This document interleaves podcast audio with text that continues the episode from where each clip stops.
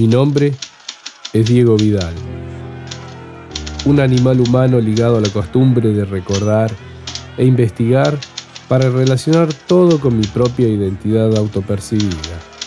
Voy entre músicas y quebradas, leyendo un periódico atemporal situado en los Andes argentinos.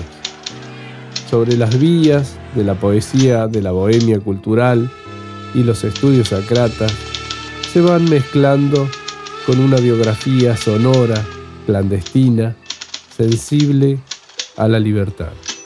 Periódico El Colla, historias y biografías clandestinas.